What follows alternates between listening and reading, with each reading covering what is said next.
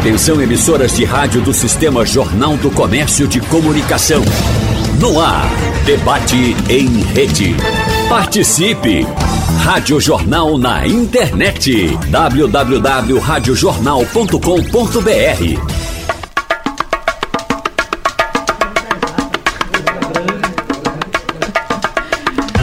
Segurança, comodidade e facilidade de compra ou aluguel. Esses são alguns dos pontos que são levados em consideração por quem escolhe morar em um condomínio. Mas além de saber dos benefícios, é fundamental ter conhecimento das obrigações legais, dos direitos e deveres dos condôminos. O cumprimento dessas normas é o primeiro passo para uma convivência harmoniosa com os outros moradores do condomínio, que é o que todos nós desejamos. No debate de hoje, nós vamos falar com os nossos convidados para saber o que diz a lei que rege os direitos e deveres dos moradores e as atribuições de todos envolvidos, entre eles também o síndico. Participam desse debate com a gente hoje Felipe Sampaio, advogado especialista em direito condominial. Doutor, prazer recebê-lo. Prazer meu estar aqui mais uma vez. É um prazer aí trazer um pouco de informação, né, a cada vez que a gente vem aqui para para a população entender mais de um tema que é tão curioso e desperta tanta, tantas dúvidas. Isso, a gente com certeza vai levar muita informação para o nosso ouvinte. Inclusive, doutor, a gente falava um pouquinho antes aqui nos bastidores. Muitas vezes as pessoas pensam assim: condomínio, é aquele condomínio fechado, aquele, aquele espaço de luxo que poucas pessoas têm direito. Não, aquele apartamento que você mora também é condomínio, também tem regras, né, doutor? Exatamente, exatamente. Tudo, toda a convivência, ela necessita dessas regras, né, para harmonizar cada vez mais aí a convivência e, e, trazer cada vez menos atritos, né? Aquela convivência agradável é o que a gente almeja quando está morando aí nesse tipo de coletividade. Perfeito. Com a gente também nesse debate, Brivaldo Fernandes, contador, auditor independente e CEO da Exata Administradora de Condomínios. Brivaldo, prazer recebê-lo. Seja bem-vindo à Rádio Jornal. Todo meu. É um prazer estar aqui e poder compartilhar um pouco da nossa experiência do dia a dia com os condôminos e com quem pretende morar em condomínios, né? Verdade. Então a gente está aqui para ajudar no que for necessário. Perfeito, até porque a segurança é um ponto muito importante, né? Por exemplo, moramos aqui no Recife, ou quem mora em região metropolitana, não é? O condomínio, de certa maneira, ele te dá uma, uma segurança na tua morada. A gente vive uma realidade de muitos assaltos. Nesse sentido é positivo, não é, Brivaldo? Totalmente. Na verdade, essa é a primeira perspectiva de quem procura um condomínio para residir, né? uhum. né? Então é justamente buscar a, a segurança que, que o condomínio promove, né? E cada dia mais é, esses empreendimentos vêm ofertando é, itens de lazer para que você possa ter entretenimento dentro do condomínio, né? Perfeito. Então, nessa perspectiva. O que pode carecer um pouquinho, né? Mas a gente vai falar sobre isso também. Logo mais. para fechar a nossa bancada, Rinaldo Júnior, presidente do Sindicato dos Trabalhadores em Condomínios. Eu estava brincando aqui que veio já vestindo a camiseta é, da hoje, categoria. Hoje eu não vim de terno e gravata, é não. Hoje, hoje, não é o parlamentar, não. O sindicalista está aqui sentado. Seja bem-vindo ao nosso debate. Bom dia, bom dia, Felipe. Bom dia, Brivaldo. É um bom prazer. Dia debater esse tema tão importante e esse espaço que, mais uma vez, a gente muito comemora e agradece à Rádio Jornal de Pernambuco. Bom, gente, inclusive eu estou aqui tentando ingressar na nossa live, pra, porque a gente nós já estamos ao vivo aqui na internet, no Instagram também, para tirar as dúvidas. O ouvinte pode entrar lá no nosso Instagram, ver vocês, me ver aqui na apresentação, pode mandar sua dúvida por lá, dar uma curtida também, assim como no nosso WhatsApp, 991478520 Vou repetir, anota aí. 991478520, WhatsApp da Jornal para você participar, tirar suas dúvidas e fazer as suas considerações. Não só quem está no Recife, mas também estamos em rede para Rádio Jornal Caruaru, Rádio Jornal Garanhuns e como se fala, Rádio Jornal é Pernambuco falando para o mundo. Quero começar com o doutor Felipe Sampaio, porque doutor muito se fala sobre os direitos e os deveres, hein? Eu que moro em condomínio, que moro em apartamento, tenho alguma obrigação eu quero primeiro começar perguntando daquela pessoa que alugou o apartamento, que não é o proprietário. É responsabilidade do proprietário ou eu tenho alguma responsabilidade aí nessa conversa? Veja, esse tipo de pergunta é sempre muito recorrente, né? A gente sempre recebe muita pergunta nesse sentido. É, veja bem, é, todo condomínio ele tem ali é, um regimento interno, ele tem uma convenção, né? Que na realidade foi pactuado ali entre os condôminos que, para na realidade trazer aquela tranquilidade, né? Trazer aquele ambiente harmônico para, para o condomínio. Então, na realidade, você sempre tem direitos e você também tem que ter os seus deveres. E, e uma vez infringindo, na realidade, aqueles, aquelas normas, você vai estar sujeito a multa, vai estar ali disposto na convenção, algumas situações vão estar dispostas no regimento interno do condomínio. E no tocante aí a questão do inquilino, o inquilino, quando ele ingressa é, no imóvel, o proprietário ele sempre deve passar aí cópia do regimento interno, cópia da convenção condominial, para que ele possa vir a respeitar todos esses ditames aí da coletividade. No tocante mais adiante, que é, não sei se vai a gente vai falar, mas com relação à cobrança, uhum. aí no relação à cobrança, a questão dos valores, sempre o condomínio vai acionar aí o proprietário independente de disposição contratual que exista entre o locador e o locatário, no caso, o inquilino e o proprietário. No caso, o inquilino ficou responsável em pagar os tributos no tocante aí ao IPTU, ao condomínio, mas aí é uma questão que envolve apenas inquilino e proprietário. O condomínio vai acionar sempre o proprietário, o proprietário vai ter a responsabilidade de pagar o inquilino e nesse contrato, se houver essa disposição, ele vai ter que entrar com ação regressiva contra aí o seu inquilino para reaver esses valores. Quer dizer, não existe uma regra, por exemplo, assim, se eu morar em imóvel alugado, eu preciso negociar com o proprietário, porque eu não sou, não existe uma obrigação, uma obrigatoriedade em se pagar o IPTU, em se pagar o condomínio. Vocês precisam acertar isso e colocar em contrato, não é? Isso, exatamente. Hum. Sempre colocar isso aí em contrato, mas é o que eu estou dizendo. Na hora de acionar, havendo esse débito de condomínio especificamente, quem o condomínio vai acionar sempre é o proprietário do imóvel. Perfeito. Doutor Brivaldo, quero saber um pouco para a gente estabelecer também aqui as diferenças do Código Civil e a Convenção de Condomínio. Doutor Felipe falou sobre a convenção, isso é discutido, elaborado propriamente lá, depois a gente vai entrar um pouco mais nesse assunto. Mas quais são as diferenças do Código Civil e da Convenção de Condomínio? Quais são as regras que cada um desses setores, vamos dizer assim, estabelecem? Então, é, o diploma legal, que é a lei, né, ele já tem um, um, dispositivo lá, um capítulo inteiro que trata justamente da, da vida em condomínio, uhum. né, de uhum. algumas regras básicas e gerais que precisam ser observadas. A convenção, baseada, inclusive, né, pelo que diz a lei, ela disciplina ainda é, genericamente as regras de convívio, né, os termos de propriedade e os ritos a serem seguidos dentro do empreendimento.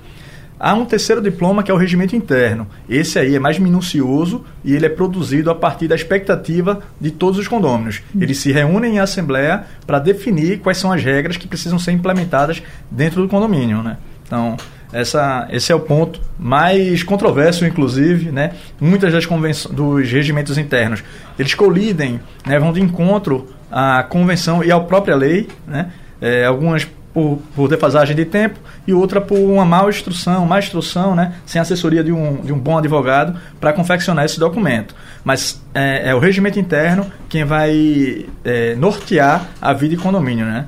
Inclusive com parâmetros para é, dirimir conflitos, né? Que hum. esse é o, o, grande ponto da questão, né? Verdade. O senhor falou em conflito, quero falar com o Rinaldo Júnior, porque muitas vezes o síndico fica no meio desse caminho, não é? Tendo que resolver muita coisa, ou sendo chamado a resolver muita coisa.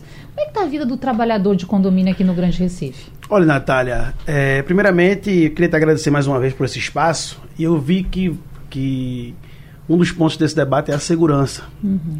E esse trabalhador em condomínio, que diferentemente das convenções do condomínio, nós temos a convenção própria, nossa convenção coletiva de trabalho, que rege as relações patrão e empregado. Para ficar bem claro para esse trabalhador que está me ouvindo agora, que a nossa convenção coletiva, que é tão garantidora de direitos, inclusive barrou tantos efeitos da reforma trabalhista, e hoje a gente está num momento importantíssimo de segurança. Se fala muito de segurança, que esse trabalhador que sai de casa todos os dias, que não parou em um momento da pandemia, é que garante a segurança, muitas vezes, de, de infinitas famílias. Sim. São responsáveis direto pela manutenção do condomínio, das áreas de lazer, como foi falado pelo companheiro Brivaldo, e mantém a segurança. E paralelo a isso, a gente consegue ter uma boa relação quando é cumprida a convenção coletiva de trabalho. Uma convenção enxuta, uma convenção que é que há anos e há mais anos, há mais de oito anos que eu estou à frente do sindicato, todos os anos a gente conseguiu negociar uma convenção coletiva, que isso é muito difícil, sempre garantindo direitos e deveres.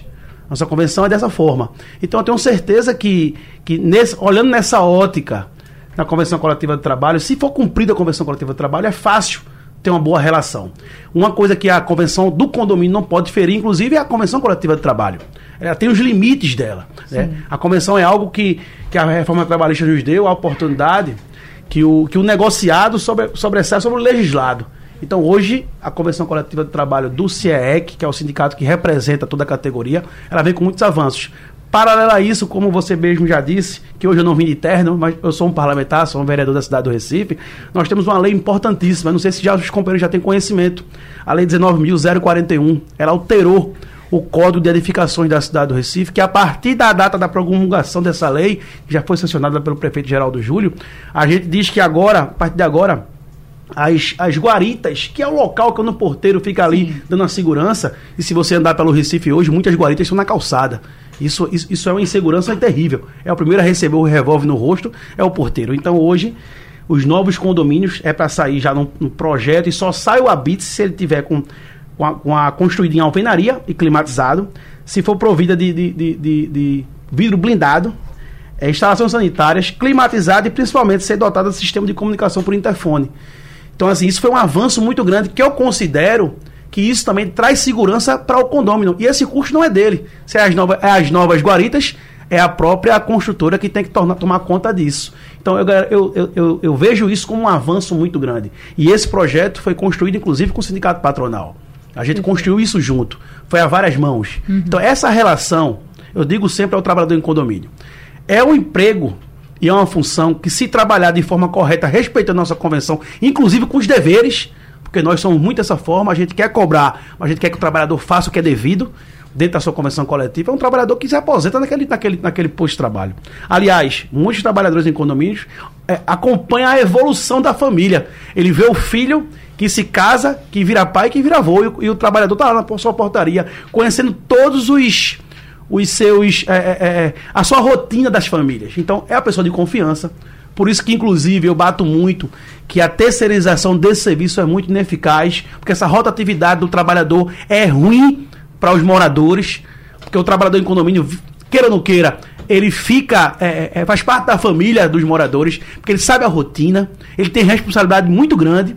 Por isso, Natália, a gente vê hoje esse debate aqui, inclusive, um debate de ideias muito propositivo, porque a gente tem que encontrar um, um, um, um balanço sobre isso, uma, uma, uma, um equilíbrio sobre as relações de trabalho à luz da convenção do condomínio e também à luz da convenção coletiva de trabalho que a gente assinou e sempre assinando todos os Sim. anos. Agora, presidente, o senhor fala de segurança e fala sobre esse, essa chegada no prédio, né? Porque o síndico é a porta de entrada, né? O síndico, enfim, essa, desculpe, o trabalhador Isso. é a porta de entrada. Você chega ali, vai fazer uma visita, vai encontrar alguém, ou é mesmo morador, é a primeira pessoa que você encontra muitas vezes. Só que, recentemente, eu estive visitando alguns prédios, alguns apartamentos aqui no Recife, e percebi que a maioria desses empreendimentos mais novos se utilizam hoje de uma portaria digital. Você liga para alguém para conseguir entrar, às vezes fica esperando um tempo ali considerável. Isso de, de alguma forma precariza também a profissão? Natália, é, na tua própria pergunta eu senti um pouco de dificuldade de entender como é que funciona aquilo. Explica pra gente. Tá.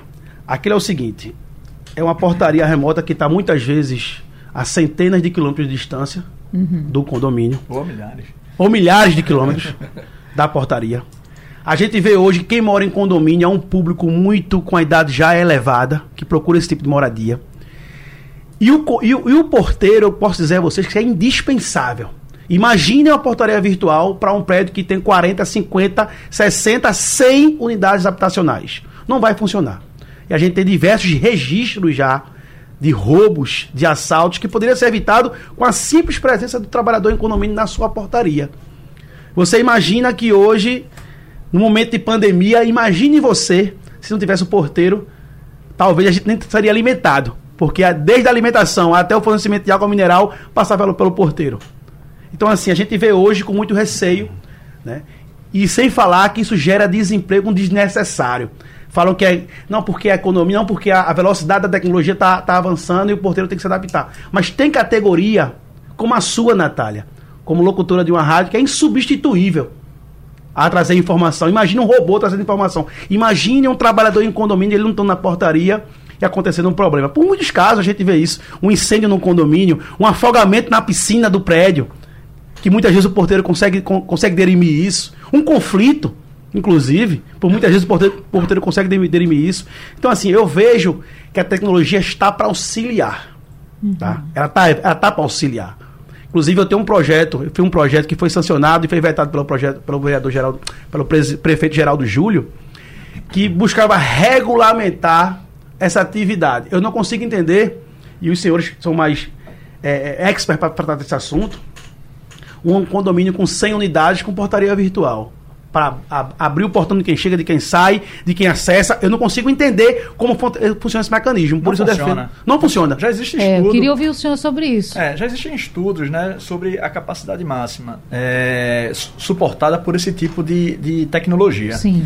É, concordando com o colega Rinaldo aí, eu, eu acredito na, na convergência entre tecnologia e pessoas. A eficiência de uma portaria é, dotada de tecnologias para controles de acesso, inventário de pessoas em casos de sinistro, você saber quem está dentro do condomínio, quem saiu, a hora que saiu, tudo isso é possível ser marcado com base na tecnologia, o que é inviável no dia a dia um, do, do, do, porteiro. Né? Então, de forma convergente e não excludente, né? eu acho que junto é, eles trabalham bem. Bem, é, tem alguns condomínios, inclusive, que adotaram a portaria remota, mas não demitiram os funcionários. Então, eles requalificaram. Então, condomínios, é, é, esses mais sofisticados, etc., passaram a contar com um concierge, por exemplo, que era o cidadão que era lá o porteiro. Ele foi remanejado da função é, para que o acesso seja controlado por esse tipo de equipamento. E os, os moradores desse condomínio também foram contrários a demissão dos funcionários por querer bem, por serem pessoas de confiança e como o colega colocou, é, toma conta dos filhos, controla a hora que desce, vai à praia, a hora que volta, né? então eles fazem essa, essa gestão. Eu concordo é, com a, a, permanência física né, do, do, do porteiro, e ainda sobre a segurança do porteiro, como o Rinaldo Sim. colocou na, na, lei, vários condomínios, inclusive, estão dotando é, alterações estruturais para que faça isso nas portarias. Não só os novos empreendimentos, Não mas só os novos, exato. É, o, alguns deles, inclusive, recuaram a, a portaria mais para dentro de, de uhum. do, do prédio e quem não tinha passou a adotar a blindagem dos vidros. Né? Então, isso mostra né, a, a preocupação do síndico e dos condôminos com seu colaborador. Né? Então, eles passam a ter é, zelo. Né, e, e... Deixa eu só fazer uma correção. Permita-me. Projeto de lei 19 mil, a lei sancionada 19.041 que é um projeto de lei de nossa autoria, ele foi sancionado pelo prefeito João Campos, e não Pronto. Geraldo Júlio. Ah, perfeito. Já não tinha falado, gestão. já não gestão de João perfeito. Campos. Para quem tiver dúvidas, quiser procurar, pode procurar. 19.041. Perfeito. Doutor Felipe, quero saber o seguinte a gente está falando sobre essa questão e é importante esse reconhecimento digital, a pessoa olho no olho, porque muita gente pode não estar tá feliz com isso que está acontecendo lá no local onde mora. Agora, assim como o doutor falou, tem que ser ajustado em assembleia, tem que ser discutido, todo mundo tem que aceitar. Como é que funciona para fazer essa mudança? Olha, na realidade, é sempre vários síndicos que procuram sempre assessoria jurídica exatamente no tocante Aí, é, para não dar nenhum tipo de problema, nenhum tipo de imbróglio, Sim. aí com os condôminos, ainda mais a gente tem hoje a, a LGPD, né, que é a Lei Geral de Proteção de Dados, que é muito importante a gente respeitá-la para não ter problemas aí futuros. Então, para esse tipo de situação, já que a gente vai mudar uma portaria ou a gente vai implementar um sistema desse que, que, que, não, que, não, é um, que é um, não é um procedimento simples, que ensejam vários tipos de particularidades. O ideal do síndico é ele não decidir isso sozinho, ele deve convocar uma assembleia específica para, tata, para tratar desse tipo de situação. Escolher sempre, sempre, eu sempre digo, é importante ter um advogado com que seja específico naquela área para tratar daquele tipo de situação, levar ele para a assembleia, ele tirar todas as dúvidas de todos os condôminos e ali olhar é, o que, que diz a convenção condominial, se já trata desse tipo de situação, olhar o quórum de aprovação para deliberar em assembleia aquele tipo de, de, de, de, de, de, de sugestão. Uhum. Então, enfim, na realidade é isso. E o importante também, que muitos querem implementar e terminam batendo é, com situações futuras que não são benéficas para o condomínio é contratar uma empresa que realmente seja qualificada, olhar os condomínios anteriores que foram feitas por ela, olhar se realmente aquele, aquele, aquele exemplo que ela quer seguir é um exemplo de sucesso, quais são as dificuldades que aquele condomínio está está enfrentando em virtude desse tipo de situação e tudo isso ser pesado. Hoje as empresas elas trazem o, as pessoas na hora de querer vender o, o, esse serviço, que não é um serviço barato, tanto de modificação como de implementação disso. Então levar esses, esses, esses, esses expositores dessas empresas para dirimir todas as dúvidas de todos os condôminos e depois, obviamente, fazer a deliberação com o quórum correto para fazer aí a sua implementação. Sobre esse assunto rapidinho, eu quero trazer a mensagem do Milton Grego de Candeias, que está muito atento ao nosso debate. Obrigada, Milton, pela tua audiência. Aqui pelo nosso WhatsApp 991478520, ele fala assim: Aqui onde eu moro, no prédio onde eu moro, foi implantada a portaria remota. Achei muito ruim, porque o prédio só terá apenas o zelador. Piorou muito para quem recebe encomendas e correspondências, bem como quem faz as entregas diversas.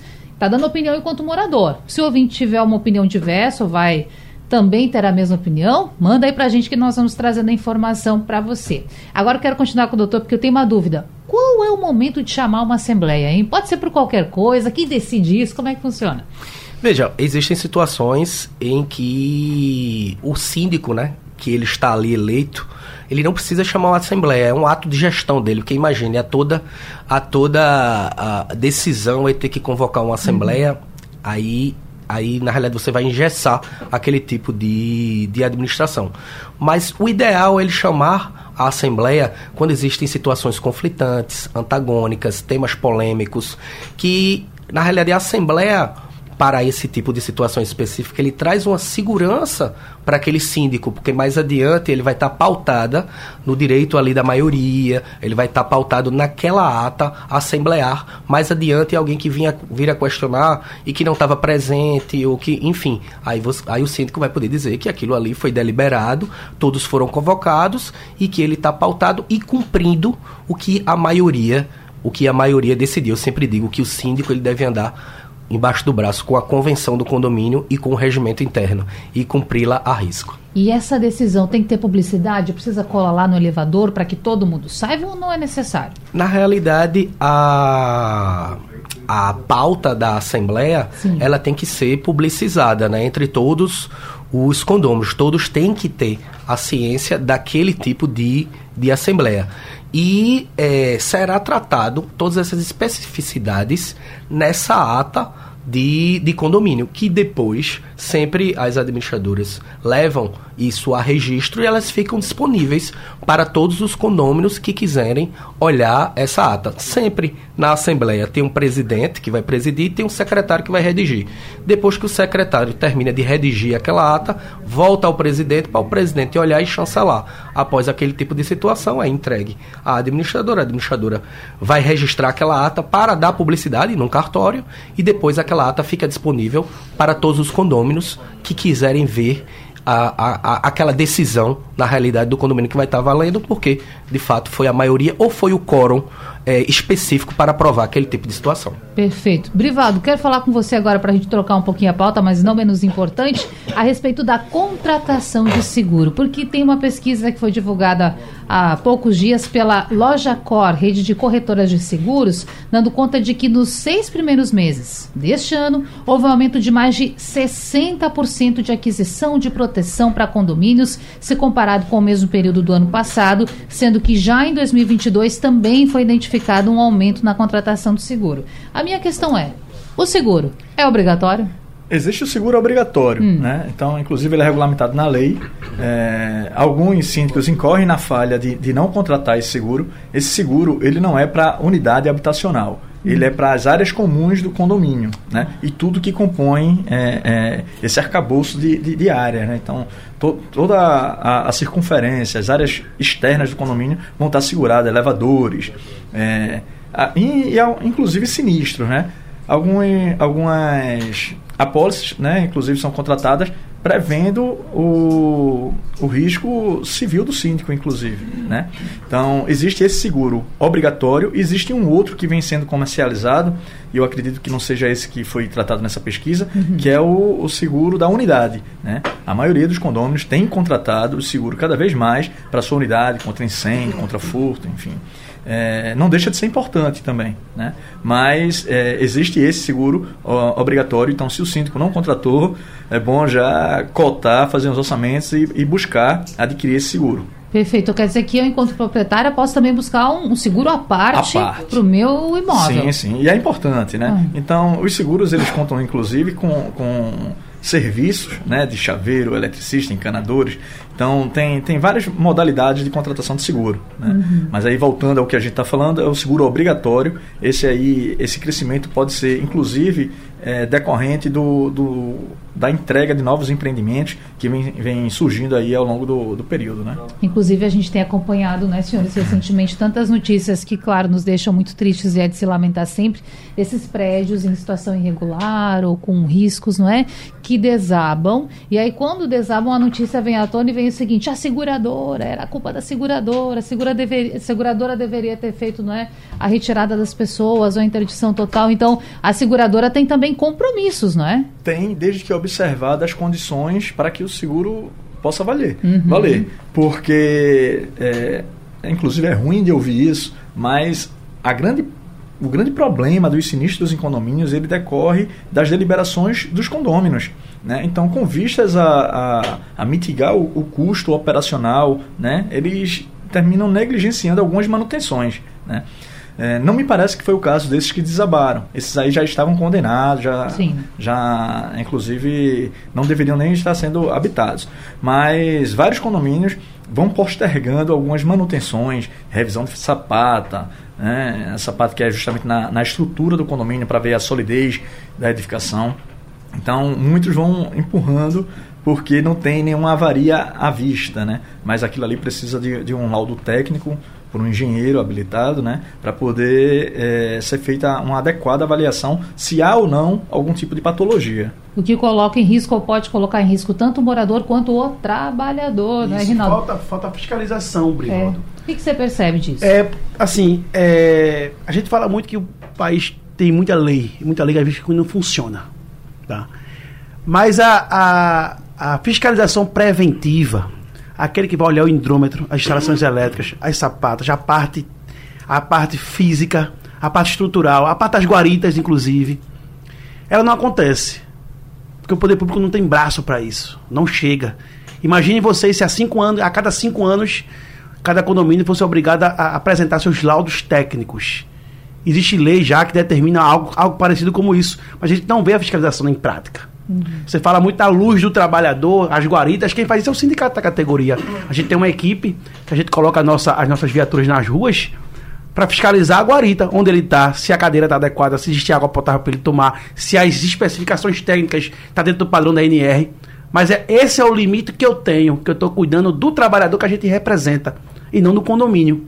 Mas devia ter. Se eu, se eu não me engano, doutor Brivaldo, doutor, doutor Felipe Brivaldo, deve ter lei específica que, que, que tenha uma obrigatoriedade das fiscalizações técnicas preventivas. Porque não aconteceria isso. Inclusive norma técnica, né? Norma então, técnica. O CREA é, tem um papel brilhante nisso aí, que é divulgando essas normas o que, o que alerta a, a sociedade né, uhum. quanto ao risco de, de olvidar essas orientações. É muito importante que se observe essas manutenções. Né? É, mas isso vem mudando. Vários condomínios é, eles começam a se programar para é, executar o calendário de manutenção que já é entregue no, no, no ato do, do empreendimento. Então eles vêm até para efeito de garantia, né? Para que ele consiga ter todas as garantias ali, existe algumas manutenções básicas que precisam ser executadas nesse período. E, e olha, Brivaldo, eu posso falar uma coisa. É, nessas fiscalizações que fazemos nos condomínios, todos os condomínios de todos os síndicos, quando a gente aponta alguma irregularidade, de prontidão resolve o problema.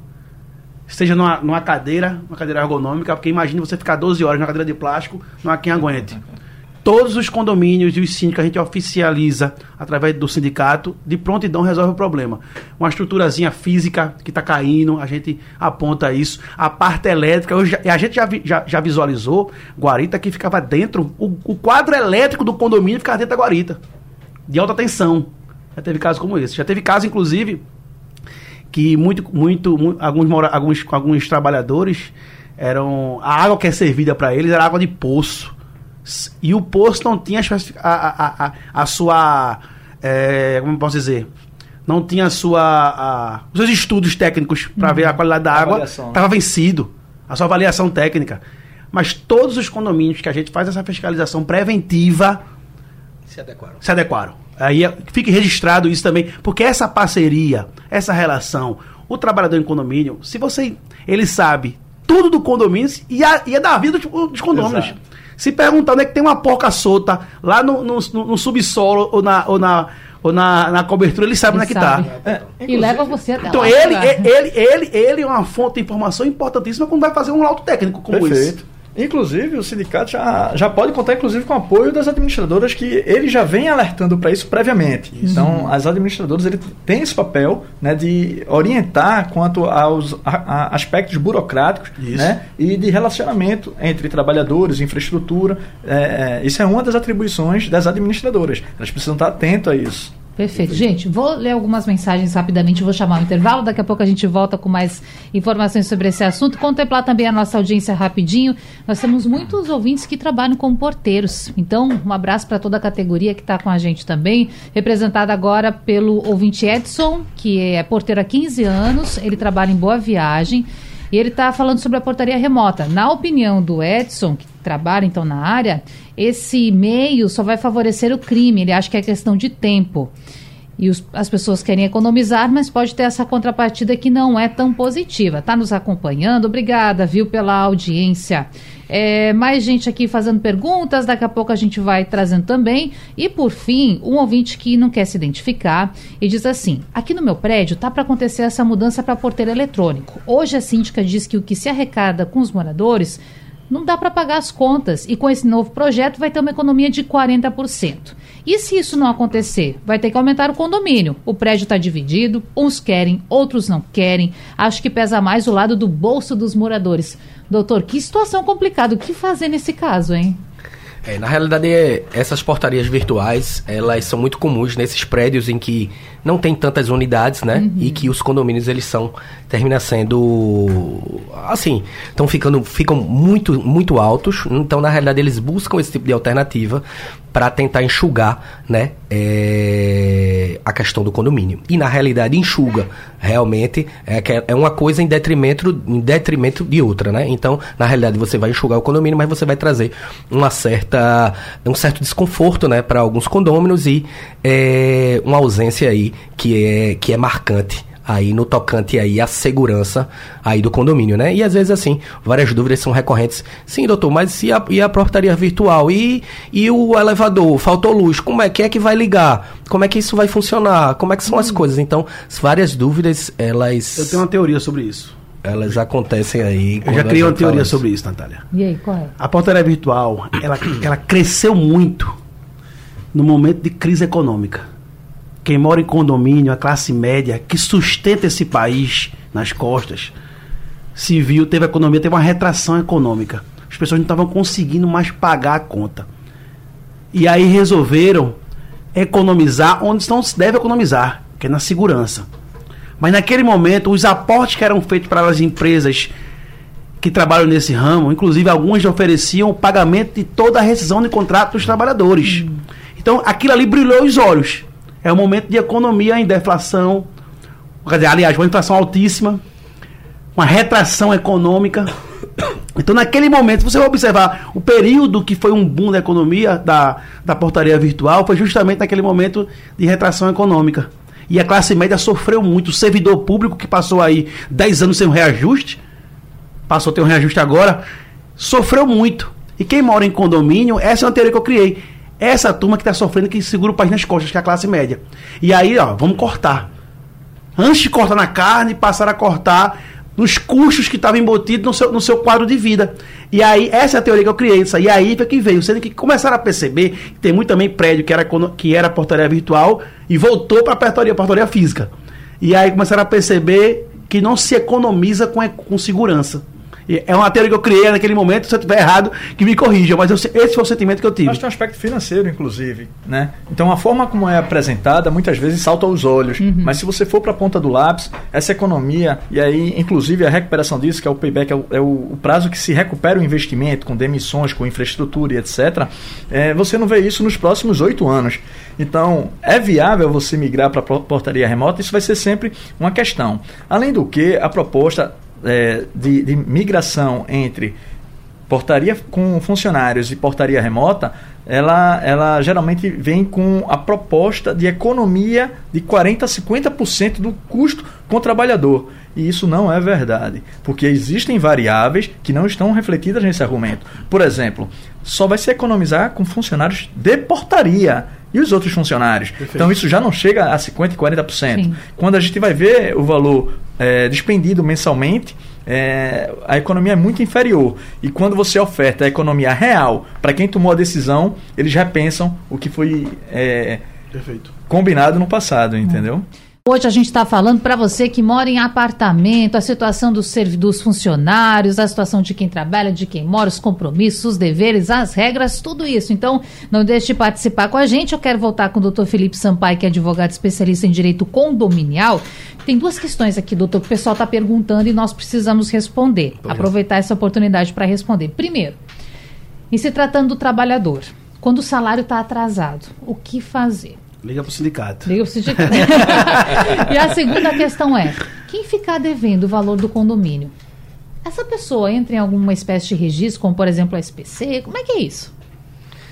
Olha, é, devendo ao funcionário é complicado, né? Isso aí é, o ideal aí é o, o condomínio fazer, criar os artifícios aí das taxas extras, se não está suportando o funcionário fazer aquela reunião para fazer essas costa, cotas extras aí para ele para ele, pra, digamos assim, não deixar atrasar ele, né? A gente sabe que esse, esse, esse valor é, do funcionário serve aí para a subsistência dele e para a família dele. Então isso aí é a última coisa que deve dever é, aos funcionários e os honorários dos advogados também, que é, que é não de cunho alimentício. Dos advogados, que é de cunho alimentício. É. E assim, no tocante à inadimplência, a inadimplência hoje em dia, é, o código que entrou em vigência em 2015, Código de uhum. Processo Civil, é, que foi sancionado em 2015, que entrou em vigência em 2016. Hoje ele já traz o débito condominial como título executivo extrajudicial. O que seria isso? Na realidade, seria o credenciamento de você já ingressar com a ação é, digamos, sempre digo assim, é uma ação que começa pelo fim, porque a, ex a, execução já é o fim de uma ação normal, né, uma ação de cobrança. Então, hoje em dia racionalizou muito esse tipo de questão, a questão hoje em dia dos sistemas que existem em parcerias com o tribunal. Hoje em dia o inadimplente é, é difícil ele conseguir fugir. A gente tem sistemas que são interligados com o TRE, com a Receita Federal e que a gente pede pelo princípio da cooperação ali a ajuda do judiciário. O judiciário vem e traz para a gente uma declaração aí de imposto de renda, obviamente, e analisando o caso concreto, uhum. ele achar que, que isso aí é oportuno, ele vai e ele manda para a gente. E é o que eu sempre digo é, a todos os síndicos, ele tem que efetuar aí as cobranças, né? Tanto extrajudiciais como cobranças judiciais.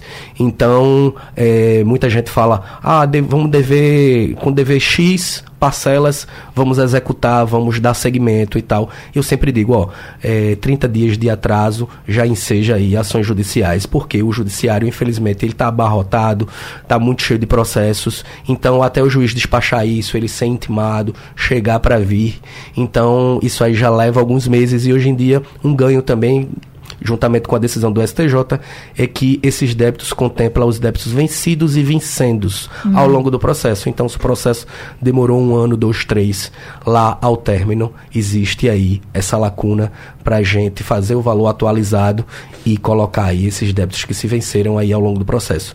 Então, ainda existe sabe, Natália, uma dificuldade, porque, como eu digo, a justiça às vezes é morosa, a gente é, trabalha com várias comarcas lá no escritório, atuamos na região metropolitana em todas as comarcas, então Sim. existem comarcas que, que existem carências de servidores, então realmente demoram mais, outras demoram menos, mas o que eu posso dizer é que no tocante à cobrança, é, hoje já existe uma evolução absolutamente diferenciada, em parceria também com o judiciário, mas às vezes também a culpa não é daquela, daquele juizado, não é daquela vara, na realidade, é, tão abarrotados de processos, né? Existe uma carência de servidores. E, e, isso aí deve, deve, que deveria, digamos assim, ser, ser sanado. Mas voltando aí para o ponto que é da inadimplência, o síndico tem que ter um plano realmente efetivo junto com o advogado, com o escritório, que seja eleito para bater nisso firme, porque Sim. uma vez que você é, não ataca isso, você começa a onerar as outras partes que são adimplentes, que estão ali pagando e que às vezes precisam fazer até taxa extra para cobrir valores que não estão sendo é, honrados, né, é, em virtude dos inadimplentes. Às vezes a inadimplência ela é muito alta, né? Então essa, esse trabalho de cobrança é um trabalho que deve ser levado muito a sério pelo condomínio para que realmente é, não faça assim, não, não venha juntar débitos que são bastante significativos e que venham atrapalhar o andamento do, do dia a dia, do pagamento, do, do, do, de, do, do que o condomínio se comprometeu a fazer. Então isso aí que é de fundamental, de fundamental importância. a inadimplência, inclusive, ela é muito maléfica para o dia a dia do, do, do condomínio, né? Sim. né? Então, e ela nasce, inclusive, lá atrás, na, na aprovação do orçamento anual. Uhum. Então, ainda há uma, uma grande discussão entre os condôminos que o condomínio adimplente, que via de regra ele é punido porque a taxa de condomínio ela é majorada pelo percentual de inadimplência, porque não adianta você arrecadar é, o valor que não será suficiente para pagar as contas. Então imagina, vamos fixar uma taxa de condomínio aqui em 500 reais. Né? E imagine que você tem aí é, 10 unidades. Né? Então essa seria a arrecadação. Não, adianta você não, não arrecadar o suficiente nem para pagar água. Ou seja, você vai pagar os 500 reais e ainda não vai ter a água. Ou seja, não, não, não alcançou o objetivo. E o rateio das despesas é justamente essa. É. Né? Esse é o interesse. E os condôminos, às vezes, eles não têm facilidade em aceitar essa demanda. Daí a necessidade da contratação de um escritório jurídico para como o doutor Felipe colocou, bater em cima e com isso evitar os atrasos no, nos salários dos funcionários. Né? A ordem de pagamento, geralmente nos condomínios, é funcionário, água, energia, administrador, advogado vem depois. Advogado. Faz isso não, faz isso não. Agora quero falar das multas também, privado, porque essa semana, esses dias agora, semana passada, até fiquei com medo de chegar uma multa lá em casa, porque meu time estava jogando Libertadores e foi para os pênaltis, quase me matou do coração, e aí eu tive que fazer um barulho lá quando ficou classificado. E aí, em que momento que a gente pode ser multado?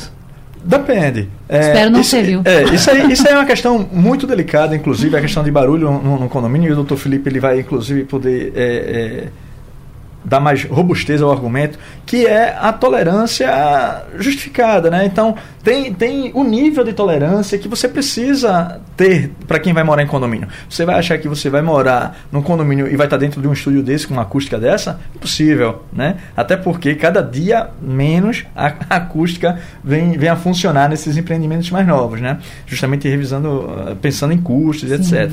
Então, é, os condôminos ele precisa ter o bom senso, né? Então, ah, eu tenho um, um, uma criança que chora, tenho um cachorro que late, uhum. né? Obviamente que tudo precisa ter parâmetro. Mas qual o parâmetro? Tá um absurdo. Quantas vezes seu time joga a, a, Libertadores? É que é muito difícil para os pênaltis, geralmente se classifica é. logo, sabe? Pois é. Olha, se você fosse torcedor do Santa Cruz, eu ia dizer que você, né, né, não, faz não, não, não, não ia brigar tanto. Peraí, porque peraí. nós sofremos muito e temos que sofrer calado. Né? Mas é isso, tem que ter bom senso, né, doutor? Isso, tem que ter bom senso e na hora de, da aplicação da multa também é, tem que ser observada aí é, determinados critérios, né? Sim. Antes da multa, o ideal é notificar a pessoa, é, dar um prazo de defesa para que ela possa se defender e aí depois aí fazer um, um juízo de valor. E às vezes é, quando surgir uma dúvida no tocante àquele tipo de situação específica, convoca uma assembleia, fala o que está passando e aí a assembleia decide da aplicação ou não daquela, daquela multa. O ideal para esse tipo de barulho, é, na realidade, o ideal era o condomínio ter um aparelho chamado decibelímetro, que aí ele vai medir a quantidade de decibéis e ali você vai ter uma prova que realmente é concreta que ali está passando do limite, enfim. Mas é, pela ausência desse tipo de equipamento, você pode pegar algumas testemunhas e assinar aquela notificação para mostrar que realmente aquela pessoa ela está, digamos assim, passando dos limites e ali uhum. você está mostrando não é que não é só você que está incomodado, outras pessoas estão testemun testemunhando aquele tipo de situação. Porque o ideal antes de multar é você se é, é, ter todo tipo de comprovação para que na realidade na hora que você venha a cobrar a multa você está revestido daquela, daquela força de que realmente aquela multa vai de fato ser é, efetiva. Porque não adianta você cobrar uma multa depois na justiça e aí aquela multa não ter efetividade, Sim. ele se defender e aquela multa ser nula e mais adiante ele tentar entrar com ação contra o condomínio contra danos morais e danos materiais, né? É o tiro que sai pela culatra. É uma bola de neve. É, mas para tranquilizar a Natália, esse é, recurso... tô preocupada aqui. É, não, mas meus vizinhos me adoram. Esse recurso, esse recurso ele tem sendo cada vez menos adotado. É? Exato. Porque os síndicos eles estão ficando mais inteligentes hum. no, no, no, sentido de adquirir experiência. Hum. Então, o que ocorre? É, quando alguém vai reclamar do barulho, a primeira coisa que o síndico hoje tem feito, ao invés de fazer intermediação, ele diz: Você já conversou com seu vizinho? Vai lá e conversa com seu vizinho. Porque às vezes um simples é, vizinho, você tá. Mas a prática comum não é essa. Ainda, mas ela vem mudando. E isso, isso tem sido é, é, está reverberando nos Mas eu vou fazer só um contraponto o seguinte. A luz do trabalhador que eu hum, defendo, claro. por muitas vezes, e o trabalhador porta em portaria, ele é responsável pelo controle de acesso. Muitas vezes o morador que está com raiva do morador, o A está com raiva do morador B por causa de zoada. Ele liga pro porteiro e pede ao porteiro para ligar pro morador B, para avisar o morador B que o morador A não está gostando da zoada. E aí eu quero dizer ao trabalhador em condomínio que está me ouvindo, que eu sei que a audiência é gigante, isso não é prerrogativa dele. Esses conflitos quem deve resolver é o síndico e os moradores. Porque, por que eu digo isso? Por muitas vezes, morador no final, o morador A e o morador B ficaram com raiva do porteiro. E por muitas vezes já aconteceu isso. De morador A ou morador B vir descontar sua raiva momentâneo por conta daquela zoada, no trabalhador em condomínio tem nada a ver com isso, que era responsável por controle de acesso. Esse tema, inclusive, chega muito no nosso, no nosso sindicato, denúncias como essa. Não é responsabilidade do trabalhador em condomínio resolver conflitos entre moradores. A convenção do condomínio ela é clara. Se houve alguma, se passou do limite em algum momento a respeito da, das normas técnicas pactuadas em convenção coletiva, que se decida se é multa, se é conversa, se. Lógico que eu defendo sempre o diálogo. Mas já acontece muito isso, Natália, de o trabalhador em condomínio ele ser convocado para resolver um problema que deve ser resolvido pela convenção, os síndicos e os moradores. É, os síndicos eles têm sido muito enérgicos nessa, nesses maltratos aos funcionários, inclusive. Né? Isso é inadmissível. E o síndico ele conta com o apoio da maioria da massa condominial. Existe sim esses condôminos, inclusive o antissocial, né? aquele cara que é, se exalta por qualquer bobagem sim. e vai lá tomar satisfação com o porteiro. Eu entendo um pouquinho diferente. Eu entendo que o, o porteiro ele tem um papel fundamental na comunicação. A gente estava falando mais um pouco atrás do, da portaria remota, né, em substituição a, a, ao porteiro lá físico. E esse é um dos pontos.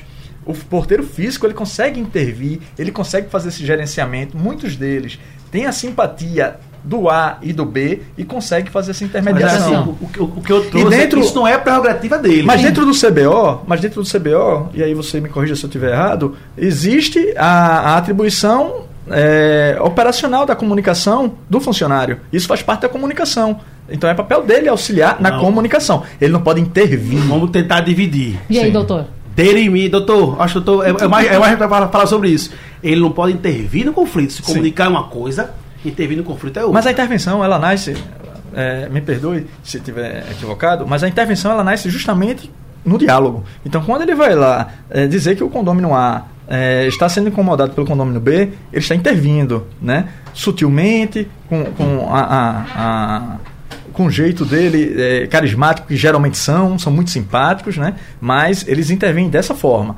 É, tem situações que é o contrário, como o colega colocou ali, o Rinaldo, é, do porteiro ser agredido verbalmente porque tentou fazer essa intermediação, né? E aí sim é a hora de trazer o síndico e o advogado do condomínio para resolver o problema. Doutor Felipe, então o síndico pode se envolver nas broncas ou não? É, na realidade o síndico deve se envolver, né? Na realidade. O síndico, desculpa, falei errado, é, querido. O trabalhador, perdão, é, perdão. O síndico é que deve se envolver para esse tipo de situação, tentar essa mediação, tentar é, é, preservar ao máximo aí essa questão aí dos porteiros, né? Até porque é, não é função dele fazer esse tipo de situação. Mas algumas vezes, assim, o caso concreto é uma coisa tão simples e tal, e, mas aí o, o síndico vai ter aquele feeling e, e, saber analisar aquele tipo de situação. Se o som está um pouco maior, mais alto e tal, aquele condomínio é um condomínio tranquilo, é um, uma questão pontual. E aí eu não vejo problema não dele tentar ir, até porque o diálogo sempre é a melhor, a melhor saída, né? Do que a gente tá acionando aí o judiciário que já anda tão abarrotado. Doutor, muito obrigada pela participação e até a próxima. É um prazer nosso aqui.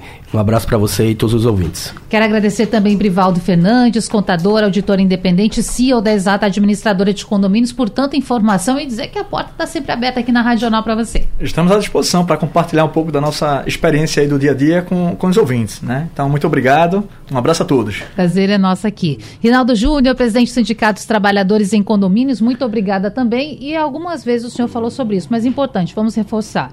Diante de algo que esteja tirando sono, preocupando, qual é o número para o trabalhador falar com o sindicato? 3048-8100. Procure lá nossa equipe de base que vai estar pronta para defender o trabalhador. E nas nossas redes sociais também, no Instagram, no Facebook, que está bombando aqui, já está fazendo pergunta. E por fim, Natália, eu queria te agradecer, agradecer a Brivaldo, agradecer ao doutor Felipe pelo esse debate e dizer ao trabalhador em condomínio nesse, nesse tempo todo que a gente está a serviço do trabalhador, é importante a sua participação e diálogo com o patrão. A gente defende muito isso, porque é muito bom esse equilíbrio que só tem a vencer as duas partes. E trabalhador, o seu livro de ocorrência também é o seu principal elemento e prova para que você relate tudo que acontece dentro do condomínio, inclusive se submetendo ao síndico. Tenho certeza que o livro de ocorrência é importante para manter sempre as informações corretas e precisas dentro do condomínio, da portaria. Até a próxima. Gente, se você quiser voltar nesse debate, tem alguma dúvida que ficou por aí, vai lá no site da Rádio Jornal, na aba de podcasts, ele está disponível para você ouvir quantas vezes quiser. Até amanhã. Sugestão ou comentário sobre o programa que você acaba de ouvir, envie para o nosso WhatsApp 99147 8520.